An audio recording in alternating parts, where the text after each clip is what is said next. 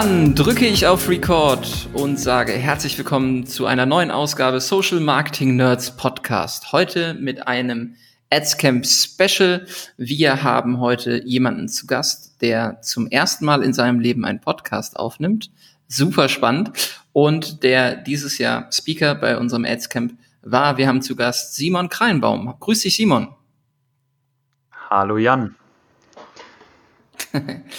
Du warst dieses Jahr nicht nur zum, zum ersten Mal auf dem Adscamp, sondern du warst auch ähm, ja jetzt zum ersten Mal in unserem Podcast. Für die, die dich noch nicht kennen, du bist Simon, kommst aus Berlin, bist Founder von Kitchen.io und wir haben quasi heute Jahrestag, Simon. Ja, korrekt. Ähm, vor einem Jahr haben wir das erste Mal gesprochen, richtig? Richtig. Du bist mir aufgefallen in einer Facebook-Gruppe und mhm. ähm, du hast Dinge kommentiert in einer Qualität, wo ich mir dachte, warum ist uns der Typ noch nicht vorher aufgefallen und wo kommt er auf einmal her? Und auf einmal haben wir irgendwie telefoniert und haben dann äh, gesprochen, äh, was du denn auf dem Adscamp zum Besten geben könntest und hast mhm. dieses Jahr über einen Case gesprochen, der sich auf deinen ehemaligen Arbeitgeber bezieht. Nämlich du hast uns gezeigt, wie man mit Testing, Automatisierung, Marketing-Automatisierung ähm, Grundlagen schafft und wie ihr das damals bei Asana Rebels gemacht habt. Und da werden wir gleich drüber sprechen. Mhm. Ähm, um dich aber besser kennenzulernen, das machen wir immer jetzt mit unseren Podcast-Gästen, würde ich dir ein paar kurze Fragen stellen, einfach damit wir ähm, ein bisschen ähm, ja, dich als Person kennenlernen. Und ich möchte gerne von dir wissen, du bist in Berlin, was ist morgens oder was ist deine erste Handlung im Büro? Habt ihr überhaupt ein Büro? Wie, wie arbeitet ihr so? Wir, momentan haben wir kein Büro. Wir sind äh, schon immer ganz gut virtuell vernetzt gewesen und haben äh, remote oder teilweise remote gearbeitet. Wir haben am Anfang des Jahres aber äh, ein Techstars Accelerator Programm in Berlin gemacht und hatten da dann ein Büro. In jedem Fall, ob Büro oder nicht, ist die erste Handlung für mich normalerweise äh, das Daily Stand-up, was wir jeden Tag, äh, wo wir jeden Tag mit starten. Und ähm, ich bin da jemand, der immer gerade erst kurz vorher aufsteht, oder gerade ins Büro kommt und dann zum Stand-up äh, und unser CTO, der ist dann schon vier Stunden lang wach und hat schon die ersten äh, Bugs gefixt. Äh, genau, für mich ist das Daily Stand-up und dann so, ich sag mal, Revision von gestern, was ist eigentlich passiert, ähm, was steht heute an. Okay. Ähm, welche Tools ähm, sind in deinem Arbeitsalltag unverzichtbar? Slack auf jeden Fall und seit kurzem auch Notion. Ja. Okay. Was ist Notion? Notion ist so eine, so eine Art Mix aus einem internen Wiki und äh, Project Management Tool, würde ich sagen. Also ein interessanter Mix aus verschiedenen Sachen. Mhm. Ähm, natürlich jetzt zum Hintergrund, ihr habt gegründet, ähm, ihr betreibt eine Software, auf die wir gleich noch zu sprechen kommen, mhm. ähm, mit Kitchen.io. Da ist natürlich das Thema Dokumentation und Wiki halt auch ein essentielles Thema. Von ja. daher sicherlich dein, dein täglicher Begleiter. Genau, also das spielt äh, sowohl für interne Prozesse als auch, äh, ist auch immer der Startpunkt eigentlich dann für alles, was irgendwann in dann externe Dokumentation geht. Genau. Okay. Cool. Ähm, jetzt seid ihr als Startup unterwegs. Du hast eben schon gesagt, dass ihr ähm, dass ihr gegründet habt, dass ihr in einem Accelerator wart. Ähm, jetzt ist ja immer so ein bisschen der Urban Myth als Startup äh, oder als Entrepreneur, als Gründer hat man gar nicht so die Möglichkeit irgendwie äh, abzuschalten. Hast du mhm. äh, dennoch ein Thema, was du auf jeden Fall äh, abends beispielsweise tust, um, um abzuschalten, um mal den ganzen äh, Tech-Startup-Kram so ein bisschen vergessen zu machen? Mhm.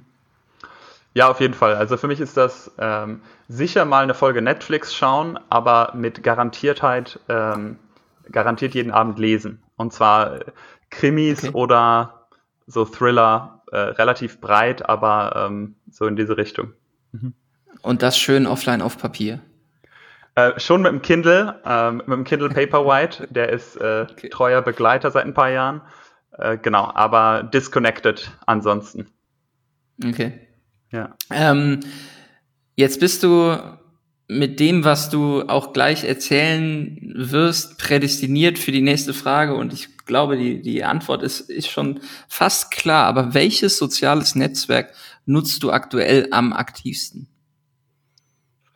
Ja, das weiß ich gar nicht, ob das so klar ist, weil also für mich ist es gerade LinkedIn, witzigerweise. Okay, genau. Und ähm, ich, ich komme ja aus dem im Prinzip B2C-Marketing-Bereich und ähm, habe im Prinzip mich immer nur auf Facebook und Instagram bewegt irgendwie, sowohl als Konsument und eben auch beruflich und habe dann dort angefangen, irgendwann ein bisschen zurückzufahren, weil ich einfach gemerkt habe, dass wenn ich schon irgendwie zwölf Stunden am Tag im Ads Manager rumgeklickt habe, ich dann jetzt auch nicht noch unbedingt weiter auf Facebook als Social Media Plattform unterwegs sein muss. Und äh, genau, lerne LinkedIn gerade im Prinzip besser kennen ähm, und als, äh, als, als Softwarefirma äh, sind dort ja auch, auch unsere Kunden. Auf Facebook natürlich auch. Auf Facebook sind ja alle Leute.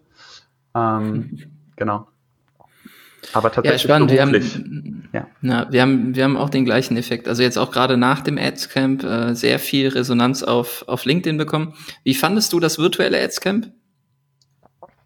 Ich fand schon echt cool. Also ich muss sagen, ich war ich war total ausgelaugt. Ich habe keine Ahnung, wie du und Lars das da äh, irgendwie 16 Stunden vor der Kamera gemacht haben.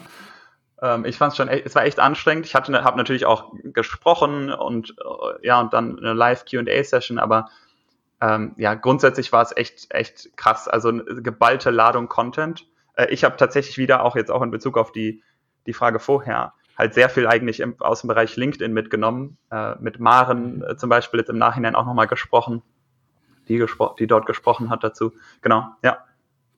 Ja, cool. Ähm, ja, war auf jeden Fall 16 Stunden durchmoderieren. Äh, könnte ich nicht jeden Tag machen, muss ich ehrlicherweise sagen. Ja, das glaube ich. Wobei, äh, ich wollte ja immer zum Fernsehen, jetzt durfte ich mal Fernsehen machen, jetzt äh, ne, weiß ich auch, wie, wie, wie sich das anfühlt. Ähm, bevor du gegründet hast, mhm. warst du Head of Performance Marketing bei den Asana Rebels. Jetzt ähm, sind wir nicht, gehen wir einfach mal nicht davon aus, dass alle die Asana Rebels kennen. Das ist eine App für das Thema Yoga, richtig? Mhm. Grob, ja. Also du kannst. Also Asana Rebel. Asana Rebel, ähm, der, der Begriff, den, den Asana Rebel groß gemacht hat, ist eigentlich das Thema Yoga Inspired Fitness. Ähm, also mhm. zum, zu dem Zeitpunkt, wo ich da war, war Asana Rebel jedenfalls die äh, mit Abstand größte Yoga-App der Welt. Mittlerweile gibt es da eine andere App, die auf jeden Fall auch großes Wachstum hat, vermutlich aber nicht, nicht rankommt. Und ich glaube, der Kernpunkt war immer, es war keine klassische Yoga-App, sondern eben Fokus auf äh, so High-Intensity-Elemente und den ganzen, ich sag mal, das ganze Spirituelle drumherum eher optional gesehen. Ähm, also ich glaube, mhm. ich weiß nicht genau, wie viele der Hörer jetzt hier regelmäßig Yoga machen. Ähm, da gibt's ja auch in den lokalen oder Offline-Studios dann so sehr große Unterschiede. Aber ich würde sagen, es war eher eine moderne Interpret oder moderne urbane Interpretation von Yoga und sehr Mainstream-tauglich. Genau. Okay, also es ging aber eher um die körperliche Fitness. Genau. Ähm, und das Thema irgendwie Self-Coaching. Ähm, wie kann ich über die Art und Weise, wie Yoga funktioniert, mich körperlich äh, fit halten und wie komme ich in die Lage, einen lustigen Kopfstand beispielsweise zu machen. Äh, die, die App als solche ähm, hat ein Subscription-Model, ne? Also mhm. ähm, wenn ich das richtig bin, also es ist ein, ein klassisches äh, Subscription-Modell, dass man äh, monatlich oder jährlich im Prinzip ähm, für den Inhalt und die, die Kurse und das Coaching bezahlt. Ähm, du hast uns jetzt auf dem Adscamp gezeigt, wie ihr Top of App Store geworden seid. Jetzt gibt es nicht viele App Store Cases oder App Install Kampagnen Cases. Ähm, nimm uns doch einfach mal mit, über welches Volumen wir da sprechen. Du hast jetzt eben schon gesagt, es ist irgendwie, Asana Rebels hat etwas, dieses, etwas neu definiert, äh, war wahrscheinlich weltweit komplett verfügbar. Ähm, nimm uns mal mit, wie, wie so deine Aufgabe ähm, umrissen war oder worin deine Aufgabe bestand und, und was die Ausgangslage damals war. Ja, cool. Also der Erstkontakt für mich war, ich glaube, Ende 2016 mit Robin und Pascal, den beiden Gründern. Die waren da, ich glaube, die hatten ein Team von sieben, acht Leuten, hatten ein kleines Büro in Kreuzberg in Berlin. Ja, der Pascal hat da teilweise auch drin gewohnt. Ich hoffe, das darf ich sagen. Und ähm, der witzigerweise nämlich pendelt, äh, der eigentlich aus der Nähe von Mainz kommt und jedes Wochenende nach Hause pendelt. Und ähm, die beiden im Prinzip mit der Hilfe von ein paar anderen Leuten, auch Yoga-Experten in dem Sinne, haben eine App zusammen erstellt und haben äh, im Prinzip einen super starken Fokus darauf gelegt, irgendwie dahin zu kommen, dass die App konvertiert. Deren Background war ein Yoga-Matten-E-Commerce-Shop, haben dann irgendwann realisiert, dass wenn sie wirklich skalieren wollen, sie weg vom E-Commerce müssen und in ein skalierbares Modell reingehen müssen. Und sie hatten, als wir das erste Mal gesprochen hatten, hatten sie das erste Mal wirklich Erfolg mit Facebook Advertising gefunden. Das heißt, sie haben irgendwie, ich glaube, November 2016 äh, ja, in etwa haben wir gesprochen, da haben sie gerade gesagt, oh, wir, wir geben jetzt hier langsam irgendwie gute fünfstellige Beträge im Monat aus und es sieht so aus, als würde es, äh, als würde es immer besser laufen. Und ich habe ihn dann eigentlich als Freelancer, ich war, ich, ich war, habe da als Freelancer gearbeitet zu dem Zeitpunkt, ähm, habe eigentlich nur ein paar Workshops mit ihnen gemacht und habe so aufgezeigt, wo es hingehen könnte, wie man sich ein bisschen professionalisieren kann, was wichtig ist.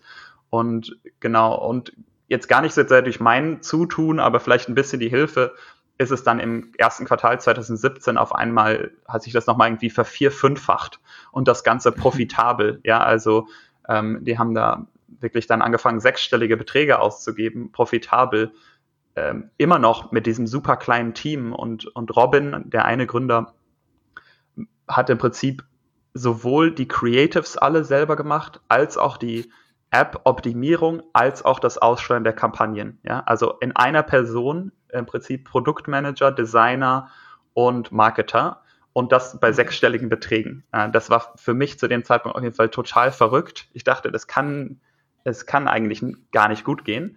Hab aber dann gemerkt, okay, wenn man eben global unterwegs ist, ja, eine globale App hat in mehreren Sprachen, ein einfaches Produkt zu verkaufen hat, ist es immer das gleiche, Warenkorb, Warenkörbe sind immer gleich groß, ja, ähm, dann ist es, mhm. dann gibt es ja im Prinzip doch ein paar interessante Sachen, die äh, es möglich machen. Und ich bin dann reingekommen, Juli 2017, glaube ich, ähm, und der Plan war im Prinzip von dem, äh, also wir, wir haben irgendwie ich, die, ich weiß die Spend-Zahlen immer besser. Die, die, ähm, die Install-Zahlen kann ich immer gar nicht so genau sagen, weil wir nicht, nie auf Installs geschaut haben, sondern wir auf äh, Profitabilität geschaut haben.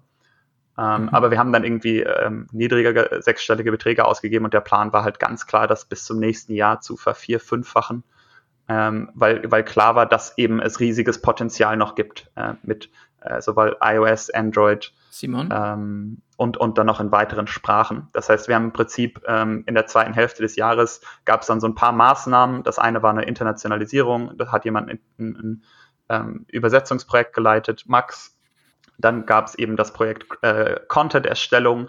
Das hat Robin als Gründer im Prinzip geleitet und in LA, habe ich ja im Adscam auch äh, erzählt, also wirklich Geld in die Hand genommen und hochprofessionelle und äh, hochprofessionelles Content erstellt, sowohl für, für die App als auch fürs Marketing. Und äh, genau gleichzeitig ging es dann im Prinzip darum, die Prozesse aufzu, aufzustellen und die technische Grundlage zu schaffen, dass wir eben überhaupt in der Lage sind, ähm, so, so hoch skalieren zu können. Und genau, das hat dann auch gut geklappt. Äh, also zumindest im, äh, nur um das noch, noch richtig zu stellen oder, oder klar zu sagen, ähm, ja. ich glaube, in den globalen App Store ähm, für, über alle Kategorien hinweg ist es sehr schwierig, äh, äh, an die Spitze zu kommen. Ähm, wir haben uns da immer auf den Health and Fitness Bereich bezogen, wo heutzutage Calm und Headspace wahrscheinlich zu finden sind. Am ersten mhm. die Calm App, glaube ich. Genau. Okay, spannend. Aber ähm, du bist ja dann zu einer Zeit reingekommen im Juli, was jetzt eher nicht Saison ist. Ne? Also du hattest ja gesagt, irgendwie eine Grundlage ist auch, dass man respektiert, mhm. äh, dass es Saisonalitäten im Geschäft gibt. Ähm, deine Aufgabe bestand dann im Juli im Prinzip darin, die Wege so weit zu ebnen, dass man dann, wenn die Saison beginnt, und das ist wie mhm. immer im Fitnessbereich irgendwie im Januar, dass man dann den Hahn aufdrehen kann. Ähm, was ich ganz spannend fand in deinem Adscamp Talk, ähm, die Basis für Erfolg hast du sehr stark auf der, auch auf das Thema Creative und Creative Testing gelegt. Ähm, du hattest jetzt gerade schon angesprochen, ihr seid dann nach LA geflogen, habt sehr viel Geld in die Hand genommen, um, um Dinge zu shooten. Jetzt habe ich in der Vergangenheit schon erlebt, dass man sehr viel Geld in die Hand nimmt und Dinge shootet und produziert, sie aber am Ende trotzdem nicht funktionieren. Wie habt ihr denn sichergestellt, dass man weil jetzt keine Saison ist, dass man trotzdem Material produziert, was dann im Januar funktioniert und wie seid ihr an das Testing rangegangen? Ja. Also ich würde sagen, der, die, die grundlegende Annahme war ähm, da, dass wir auf jeden Fall ganz viel ausprobieren müssen. Ich kenne, ich habe das auch einmal mitbekommen bisher, dass wir extern, ähm, extern was gemacht haben. Wir haben mal eine TV-Produktion dann 2018 versucht zu machen und haben das mit einer externen Agentur gemacht und jetzt nichts gegen externe Agenturen per se, aber da haben wir im Prinzip 50.000 Euro in die Hand genommen und haben halt genau ein Asset am Ende zurückbekommen. Ein Asset. Dann kannst du halt nichts, genau. Und das hat nicht so gut funktioniert. Und dann hat man halt sein Mediabudget, sein geplantes Mediabudget, was auch äh, sechsstellige Beträge waren in den USA, die kann man dann eigentlich ab, äh, abschminken wieder. Und ich glaube, wir haben, uns war klar, wir müssen auf jeden Fall viele verschiedene Variationen erstellen, also ganz unterschiedlichen Content auch erstellen. Ähm, da, und da kann ich jetzt überhaupt nicht den, den Credit für nehmen. Ähm, Robin und äh, Veronica, eine andere Mitarbeiterin, ähm, mhm. haben super detailliert im Prinzip diese, äh, diese Shoots geplant. Sicher auch in einer Art Micromanagement dann, vielleicht ein bisschen unangenehm für die Leute, die da vor Ort geheiert wurden teilweise. Ähm, aber sie hatten eine ganz klare Vorstellung im Prinzip, was sie umsetzen wollten, nämlich in erster Linie unterschiedliche Arten. Also es wurden äh, sogenannte, sogenannte Themenbereiche im Prinzip entwickelt. Ja, also es war klar, wir müssen einmal eben äh, irgendwie so einen starken Fitnessfaktor haben, einmal ein bisschen auf Flexibility gehen und so weiter. Also im Prinzip äh, klar gemacht, dass unterschiedliche Zielgruppen angesprochen werden müssen und deswegen dann auch ein anderes Setting dafür gebraucht wird, ein anderes Model, und so weiter. Also es war sehr detailliert durchgeplant. Aber im Vorfeld mhm. dazu, im Vorfeld dazu ähm, war tatsächlich für zwei Wochen ein größeres Team in LA. Also ähm, im, ich glaube im Juli tatsächlich war das erste Mal ein Team in LA und im September war dann dieser professionelle Shoot und im Juli wurde alles im Prinzip selbst gemacht. Also es wurden äh, ganz viele Sachen schon selbst gemacht. Also es wurden ein paar der ersten Mitarbeiterinnen, die selber Yoga gemacht haben und viel gehol äh, geholfen hatten, die sind alle mitgekommen und es wurden im Prinzip einfach tagelang äh, Ideen überlegt und Sachen, äh, Sachen gefilmt, es wurden Spots gesucht, äh, es wurde irgendwie die Hollywood Hills hochgefahren und an Strand und alles selbst gemacht. Und die haben wir dann schon, also zwischen Juli und September, haben wir diese selbst geshooteten Sachen dann auch schon verwendet und getestet in Ads und haben, äh, haben im Prinzip so wichtige Dinge gelernt. Also sowohl natürlich bei der Ausspielung als auch bei der Produktion. Äh, bei der Produktion habe ich, war ich selber nie so ganz nah dran tatsächlich. Aber das war, glaube ich, ein wichtiger, ein wichtiger Punkt. Und auch war wichtig, äh, niemand hätte sonst so viel Geld in die Hand genommen für eine professionelle Produktion, wenn nicht vorher mal irgendwie äh, das selber ausprobiert worden wäre um zu sehen, okay. was für ein Potenzial da ist. Ja. Wie habt ihr die Anforderungen klar gemacht? Also habt ihr dann beziffert, ihr braucht so und so viel Varianzen oder habt ihr einfach gesagt, okay, legt das uns jetzt mal irgendwo in einen Ordner ab und wir sortieren mhm. das dann und dann versuchen wir das irgendwie selber noch zu cutten? Also wie war, wie, ja. wie, wie habt ihr das definiert, was ihr dann am Ende wirklich an Volumen braucht? Mhm. Da muss ich ganz ehrlich sagen, das kann ich nicht so richtig beantworten. Also ich glaube, es gab ein, ein Zeitziel ähm, und es gab bestimmte Sequenzen, die gefilmt werden sollten. Der Fokus war aber gar nicht unbedingt darauf, fertige Ads zu haben, sondern im Prinzip einfach möglichst viel gutes Rohmaterial zu haben und, und, und unterschiedliche Sequenzen zu haben, sozusagen, die dann wieder ganz, ganz unterschiedlich zusammengesetzt worden sind. Ähm, genau, ich kann, müsstest du mal mit ähm, den Robin einladen vielleicht. äh, okay, vermerkt. Ja. ähm, aber das, das Thema Creative Testing, also ihr hattet dann Rohmaterial, ihr habt sehr viel on Stock gehabt oder auf, auf mhm. Halde. Ähm, wie, wie habt ihr denn dann die, die Varianten getestet? Habt ihr das über den normalen Ad-Account gemacht? Wie, wie sahen so Tests aus und wie viel Budget habt ihr auch auf das Thema Testing verwendet dann? Ja, Genau, also wir haben relativ schnell, also generell unsere Account-Struktur war irgendwann so, dadurch, dass wir halt global, global Werbe gemacht haben, dass wir so grob nach Zeitzonen äh, Werbekonten strukturiert hatten und mhm. haben dann tatsächlich einen komplett separaten äh, Ad-Account erstellt, komplett separates Werbekonto nur zum Testen. Und wir haben das anfänglich so gemacht, dass wir uns unterschiedliche kleine Lookalike-Audiences rausgenommen haben, die wir dann von unseren Always-On-Kampagnen, ja, vom Rest der Kampagnen im Prinzip ausgeschlossen haben, wo wir dachten, dass sie repräsentativ sind für den Rest äh, der Gruppe. Und wir haben uns dann diese eine, ich weiß nicht, eine zweiprozentige Lookalike-Audience aus den USA, basierend auf Subscribern oder sowas, äh, ausgewählt. Und schon, also ich könnte keine be genauen Beträge sagen, aber in einem Zwei-Wochen-Fenster sicher 10.000 Euro für, für, für, fürs Testen da ausgegeben.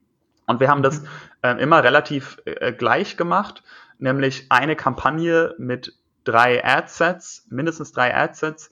Äh, alle haben genau die gleiche Zielgruppe drin und ein Adset hat im Prinzip einem Creative Cluster entsprochen. Und ein Creative Cluster war im Prinzip eine kreative Idee in unterschiedlichen Varianten umgesetzt. Also okay. äh, genau, und das heißt, ein Cluster war dann irgendwie zwischen drei und zehn Ads. Äh, also genau. Und dann haben wir äh, fixe Daily Budgets gesetzt. Und es gab eben, noch kein CBO zu der Zeit, ne? Nee, das gab's nicht. Nee. ähm, genau, aber ich glaube, also es haben sich auch mal in diesen kleinen äh, Feinheiten haben sich auch Sachen mal geändert. Also wir haben mal Dynamic Creative Ads gemacht, mal nicht. Wir haben mal fixe Budgets gesetzt und äh, eine, eine Lowest Cost Bid gesetzt und dann einfach Sachen ausgeschaltet, wenn sie gar nicht performt haben. Mal haben wir mit Target Bid gearbeitet. Ich würde sagen, grundsätzlich haben sich da Sachen ein bisschen geändert und oder wir haben mal Sachen ausprobiert. Das Kernding für uns war im Testen, wollten wir unbedingt eben nicht auf ähm, Upper Funnel KPIs schauen, sondern Lower Funnel KPIs. Also wir haben, es ging jetzt nicht nur um Click-through-Rates und Cost per Install-Daten, sondern es ging eben auch auf jeden Fall darum, äh, können wir hier eigentlich Subscriptions mit generieren. Ähm, weil ich glaube, der größte Fehler im Creative Testing-Bereich ist immer, dass man zu viel Wert darauf legt, dass die Click-through-Rate am Ende hoch, hoch ist. Aber das ist halt das mhm. klassische irgendwie ein roter Rahmen ums Bild und der Ferrari, der, der gratis Ferrari, ja. Wenn ich das jedem versprechen würde in einer Ad, dann würden dann alle Leute klicken, ähm, kaufen oder, oder das tun, wird halt trotzdem niemand. Ähm, Genau, das mhm. heißt, wir haben sehr viel Wert darauf gelegt, im Testing im Prinzip auch das tatsächliche Resultat, was wir haben wollten, äh, wirklich, wirklich zu hinterlegen. Konntet ihr das denn nach einer kur so kurzen Zeit dann bemessen? Also ihr müsstet ja dann selber irgendwie nach wahrscheinlich irgendwie drei, vier Tagen Indikatoren festgelegt haben, wo ihr sagt, okay, wenn diese Indikatoren eintreffen, dann ist die Wahrscheinlichkeit, dass das ein Subscription oder jemand ist, der ein Abo bei uns abschließt, relativ hoch. Welche, welche Metriken habt ihr da genommen? das Gute war für uns, wir haben sofort monetarisiert. Also mhm. wir haben, das ist ein guter Punkt, habe ich ganz vergessen zu erwähnen, habe ich auch im Erzcamp wahrscheinlich äh, nicht vernünftig gesagt. Wir haben gar nicht mit Testphasen gearbeitet, sondern wir haben immer versucht, sofort eine Subscription, eine, eine Yearly Subscription zu erreichen, was sicher auch mal dazu geführt hat, dass Leute sich ähm, beschwert haben im Nachhinein, aber es gibt ja auch eine Policy, wo man sein Geld zurückbekommen kann. Das heißt, wir haben super viel, super schnell Signale bekommen eigentlich. Genau. Mhm. Was, okay. was sehr cool war. Das, äh, das Thema Creative ist der eine Part, das, das Thema Signale und Daten ist der andere Part, mhm. ähm, auf den ihr sehr viel Wert gelegt habt. Jetzt weiß ich aus persönlicher Erfahrung, dass du sehr, sehr fit im Bereich Facebook API bist. Ähm, ihr habt damals schon etwas gemacht ähm, bei eurer App, was Facebook jetzt nach und nach ausgerollt hat oder auch empfiehlt, nämlich ähm, das Server-to-Server übergeben von, von Informationen, Events genau. und, und Werten. Wie seid ihr da vorgegangen oder wie habt ihr genau diese Implementierung dann gemacht, um mhm. oder welche, welchen Vorteil hat diese Implementierung? Mhm. Fangen wir damit mal an. Mhm. Ja, also genau, Vorteil, der Vorteil ist, glaube ich, ganz klar, nämlich, dass eben in einem Subscription-Business selbst das Subscribe-Event oder das Kauf-Event-Signal eigentlich nicht genug ist, um sagen zu können, ob das ein richtig guter Kunde ist oder nicht. Und mhm. Das hängt halt an ganz vielen verschiedenen Sachen. Das einfachste ist, wenn ich eine ganz klassische Cost per äh, Action oder Cost per Subscription Event Bidding mache, ignoriere ich halt in den meisten Fällen, dass Leute unterschiedliche Preise zahlen. Das ist trotzdem das absolut üblichste, der absolut üblichste Weg, wie, äh, wie auch jetzt noch, glaube ich, optimiert wird. Und wir haben einfach gemerkt, dass ähm, wir gar nicht nachmessen können, ob es vielleicht Segmente, Kampagnen, Länder gibt, die nicht nur, die, die vielleicht genau zu einer gleich hohen Rate ähm, die Subscription abschließen, aber dann ihr Geld zurückfordern. Oder die App sofort wieder deinstallieren oder nie wieder jemandem was davon erzählen oder eine, eine Sternebewertung hinterlassen und so weiter. Ja, also im Prinzip, mhm. es passieren Dinge in einem Subscription-Business, die nach dem Kauf kommen und genau, und äh, Kauf ist nicht gleich Kauf in dem Sinne einfach. Ich glaube, das war so das, das Kernding für uns. Ähm, und der einzige Weg, das im Prinzip diese Information, also etwas zu nehmen, was dann nach dem äh, Kaufabschluss passiert, ist im Prinzip mit Server-to-Server-Events zu arbeiten. Und der Grund ist der folgende. Im Mobile-App-Business ähm, oder in der, in der Mobile-App-Welt kannst du ja immer nur Signale senden, wenn der Nutzer die App tatsächlich öffnet. Also wenn du heute die App installierst und dann heute sogar eine Subscription abschließt und ähm, wir in drei Tagen im Prinzip ein Event für dich zurückschicken möchten an Facebook, wo wir in irgendeiner Art und Weise sagen, hey, das ist ein echt super Kunde, mehr davon bitte, dann geht das gar nicht aus der App, außer ich öffne die App zu dem Zeitpunkt. Ja, es ist genauso mhm. natürlich auch mit einer Website. Ähm, mhm. das heißt, für uns war klar, wir müssen im Prinzip, wenn wir weitere Signale ähm, äh, einbeziehen wollen und auch im Prinzip für alle Nutzer diese Signale zurücksenden können, ob die gut oder schlecht sind, dann müssen wir das im Prinzip serverseitig irgendwie lösen. Und als Mobile App Business hat man da den Vorteil, wenn man mit einem Mobile äh, Measurement Partner arbeitet. Wir haben mit Adjust gearbeitet aus Berlin hier. Ähm, mhm. dann kann man, äh, die, konnte man diese Server-to-Server-Integration äh, direkt schon nutzen. Und das war eben, wie gesagt, 2017, 2018. Das heißt, was wir gemacht haben, im, im Mobile Space gibt's äh, ja sogenannte Advertising Identifier. Ähm, bei Apple heißt es IDFA, ähm, bei Google, ich glaube, Android ID oder sowas, AID. Und äh, im Prinzip, wenn ich diese Information habe, diese ID habe, die kann einem Device zugeordnet werden. Äh, wenn ich die abspeichere in meinem System, im Backend-System äh, oder einem Business Intelligence-System irgend, irgendwie auf den, auf, auf den eigenen Servern, kann ich im Prinzip mir anschauen, was macht dieser Nutzer und sobald ich mehr lerne, sobald ich mehr über den weiß, kann ich diese ID nehmen und äh, in diesem Fall entweder an Facebook oder zu dem Zeitpunkt an äh, Adjust diese Information zurückschicken und äh, Adjust hat dann für uns diese Information zurück an Facebook gegeben. Und das geht okay. nur momentan mit Standard Events im Mobile App Space. Das heißt, ich muss entweder das Purchase Event nehmen oder ich muss mir irgendein anderes Event auswählen, was ich gerne nutzen möchte. Ähm, genau, aber da gibt es dann die Möglichkeit, im Prinzip mehr Informationen äh, zurückzugeben, die ich nur serverseitig bestimmen kann. Mhm, okay. Und auf diesen Informationen habt ihr dann beispielsweise Bidding-Strategien entwickelt, weil ihr wisst, okay, wenn ich jetzt, also was ist am Ende der Wert, auf den ich biete? Den kann ich natürlich klarer definieren, wenn ich diese Events kenne und Nutzer definiere, die vielleicht für mich wertvoller sind als Nutzer, die jetzt einmalige App-User sind. Genau. Und äh, ganz, genau so. Und äh, ich glaube, das ist was, was eigentlich eben ja nicht nur im Mobile App Space so ist. Da ist es vielleicht, mhm. ich glaube, die, die Leute, die es am schwierigsten haben, sind eigentlich ähm, Gaming-Businesses zum Beispiel, die, die, die monetarisieren in der, äh, über Ads monetarisieren, weil sie im Prinzip mhm. wirklich innerhalb von ein paar Tagen, ohne dass es einen Kaufabschluss gibt, jetzt wirklich hochrechnen müssen, was, wie wird sich dieser, dieser Nutzer hier verhalten. Ja, die haben noch gar kein Kaufsignal, weil niemand kaufen kann. Und ähm, genau, und ich glaube, im, im Mobile Subscription äh, aber auch im E-Commerce zum Beispiel, ist es viel zu breit äh, oder viel zu weit verbreitet, dass man sich eben erst Kaufsignale, sage ich mal, anschaut oder, oder Umsätze für das, für das absolute Nonplusultra äh, erachtet, während mhm. halt Profite oder Margen viel wichtiger sind. Und das ist halt vor allem der Fall bei E-Commerce-Stores, die so total unterschiedliche Margen haben auf unterschiedlichen Produktkategorien oder die zum Beispiel, wenn sie in die Schweiz verkaufen, keine Umsatzsteuer zahlen, wenn sie nach Schweden verkaufen, 25 Prozent Umsatzsteuer zahlen. Ja, das heißt, äh, wenn ich irgendwie ein Produkt habe, was einerseits doppelt so viel kostet und dann in Land verkauft wird, wo ich eine, wo ich mehr für Logistik zahle und für Umsatzsteuer und eine höhere Retourenrate habe, dann tue ich so, als wäre Umsatz gleich Umsatz. Aber am Ende des Tages ist es eine total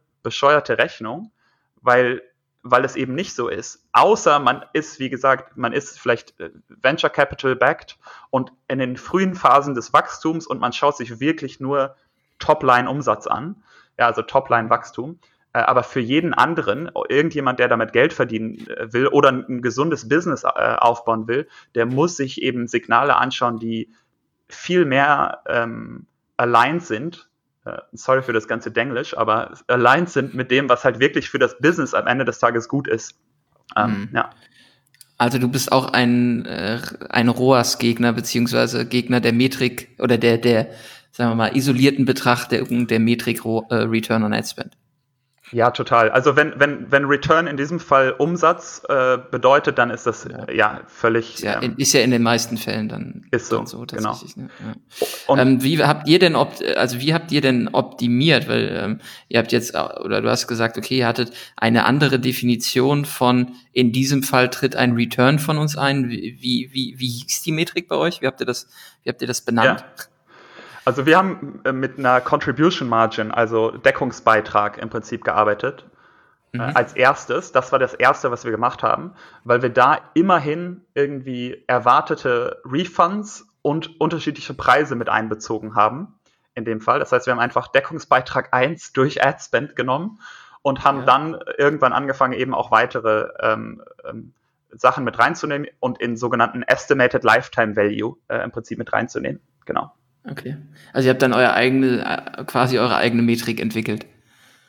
Korrekt, ja. Ich habe dann im, äh, im Research für das Ads-Camp äh, äh, für den Talk herausgefunden, dass dieses Estimated Lifetime Value, ELV, ELV, wohl ja. schon häufiger genutzt wird. Und genau, aber wir haben es noch nicht so genutzt, ja. Okay.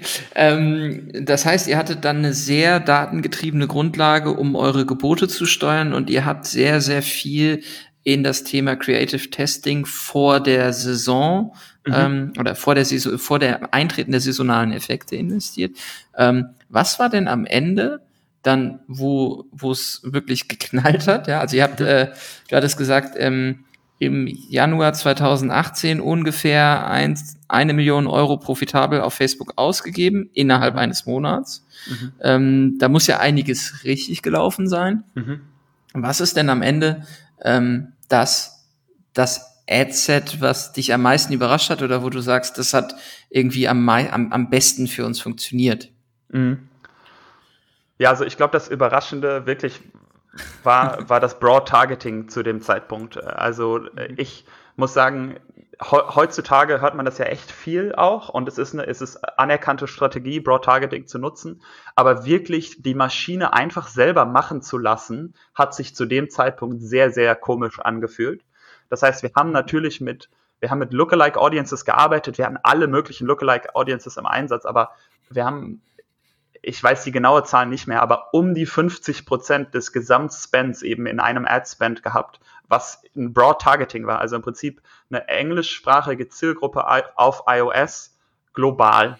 Und das war schon, ja, also das war wirklich, äh, wirklich absurd. Und ich glaube aber, da ist auch klar wieder, das kann nur funktionieren, wenn man wenn man ein Gebot hat oder, oder wenn man ein, ein, Optimierungsziel hat, was irgendwie dafür sorgt, dass tatsächlich man auch globale Kampagnen haben kann. Wenn du irgendwie in, ich weiß nicht, in Südostasien ein Zehntel von dem verdienst, was du in Nordamerika verdienst und du wirst es alles zusammen und, und, und machst dann Cost per Subscription Bidding, dann, dann, dann ist der Algorithmus völlig verwirrt oder bringt dir nur noch die ganzen, ähm, äh, genau, die, die, falschen Leute sozusagen. Ja. Hm die äh, häufig dann aus Malaysia, Philippinen, Indien etc. kommen. Ne? Das, äh, das genau, und die, man, also was wir gesehen haben, ist, wir, wir können auch in Indien super profitabel äh, Kampagnen schalten, aber wir müssen mhm. eben dafür sorgen, also erstens, wir müssen viel, viel, viel mehr Installs generieren, um das, mhm. äh, um das machen zu können. Und wir können halt nicht alles in einen Topf werfen, außer wir sind wirklich in der Lage, die, die Resultate zu vergleichen. Äh, genau. Mhm. Okay, ähm, du hattest dann ein Broad Audience Targeting, ähm, was ungefähr 220 Millionen Personen umfasst. Genau. Ähm, und dann hast du denen nicht eine Varianz von Anzeigen gezeigt, sondern ihr habt komplett mit Dynamic Creative gearbeitet. Genau. Also die, die Theorie dahinter war, und ich habe, ich meine, ich hätte neulich im Ads Manager auch irgendwie so, ein, so eine Checkbox gesehen, die irgendwie sowas sagte wie ähm, optimier die beste Variation für jeden Nutzer oder sowas. Aber das war da, zum diesem, ich weiß nicht, ob, ob du das schon mal gesehen hast oder ob das jemand anderes kennt.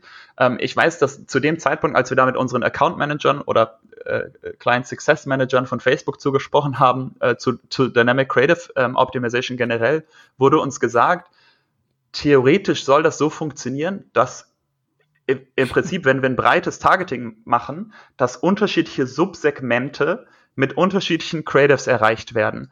Und mhm. das, was man im Prinzip damit erreichen kann, ist, dass wir, wenn, auch wenn das total unterschiedliche Zielgruppen sind, ja, also ganz, ganz unterschiedliche Leute, ganz anders werden, äh, die werden ganz anders motiviert, die, die reagieren auf ganz andere Dinge, die, die kaufen die App oder die Subscription aus ganz anderen Gründen, dass wir die trotzdem in einem Segment haben können, in einem, in einem Adset, wenn wir eben Dynamic Creative Ads machen, wenn wir dafür sorgen, dass da genug Assets drin sind, die unterschiedliche Zielgruppen auch ansprechen. Und wir haben da unsere ersten Tests mitgemacht, irgendwie ähm, Ende 2017 und haben gesehen, dass es gut funktioniert und haben dann irgendwie, ich glaube, 27. Dezember oder sowas ging's los. Also wir haben, der Januar war gar nicht der Startpunkt, sondern direkt nach Weihnachten haben wir gesehen, Geil. wie wir auf einmal, äh, wie es auf einmal richtig losging. Und ich erinnere mich, ich habe irgendwie fünf Tage lang nur noch F5 auf meiner, auf meinem Keyboard gedrückt und refreshed und ich wusste überhaupt nicht mehr, was ich tun sollte. Also es war wirklich wie so eine Starre, weil das Budget ist immer hochgegangen und ich, mhm. ich wusste überhaupt nicht mehr, was kann ich noch tun, wenn jetzt die Maschine alles macht. So, was soll ich denn jetzt hier eigentlich noch machen? Ja. Mhm. Okay.